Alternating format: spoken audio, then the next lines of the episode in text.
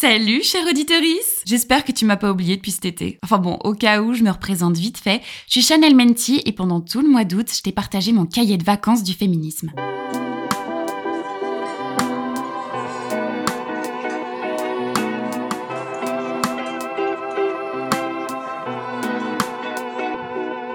Alors déjà, avant de te dire de quoi on va parler sur cette saison 2, bah, je voulais vraiment te remercier énormément parce que c'est grâce à toi si l'émission a carrément été le coup de cœur d'Apple Podcast. C'est donc six mois plus tard que je reviens avec mon chrono et ma boîte à pépites sous le bras pour te parler du monde de la mode avec une touche de féminisme. Avant de lancer tous les épisodes, je voulais d'abord te raconter un truc sur moi, un truc que tu sais sûrement pas. En troisième, j'ai fait mon stage à la Comédie Française. Alors tu me diras quel est le rapport entre le théâtre et la mode? Eh ben en fait, pendant ma semaine de stage à la Comédie Française, on a fait le tour de tous les corps de métier de cette maison. Et quand on est passé par les étages costumes, j'ai été éblouie. Je te jure.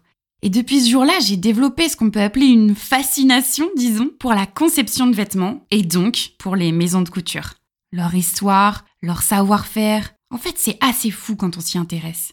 Et puis cette magie, tu vois, qu'a un vêtement à faire passer un message, à fédérer, à représenter une époque ou même une idée. Par exemple, si je te dis un gilet jaune, bah non, c'est pas juste être en panne sur la cape, tu vois, c'est surtout le symbole d'un peuple en colère. Et bah c'est pareil pour la mini-jupe, le tailleur pantalon ou le jogging. Bah ça raconte pas la même chose, c'est politique. S'habiller, c'est choisir la façon dont on se présente au monde. Et quand on est une femme, eh ben, ce choix-là, il est particulièrement scruté. Je peux même dire analysé ou carrément comparé. Cécile Duflot à l'Assemblée nationale avec sa robe à fleurs, Nabila Benatia avec son sac Birkin, et même n'importe quelle meuf qui choisit de pas mettre un soutif sous son top.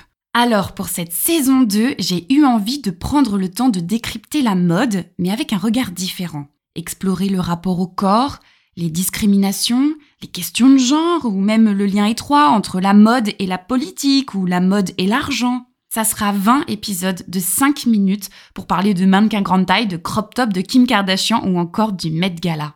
Ensemble, on va découvrir la mode avec un regard féministe, toujours évidemment accompagné d'une recommandation culturelle pour aller plus loin si ça te dit.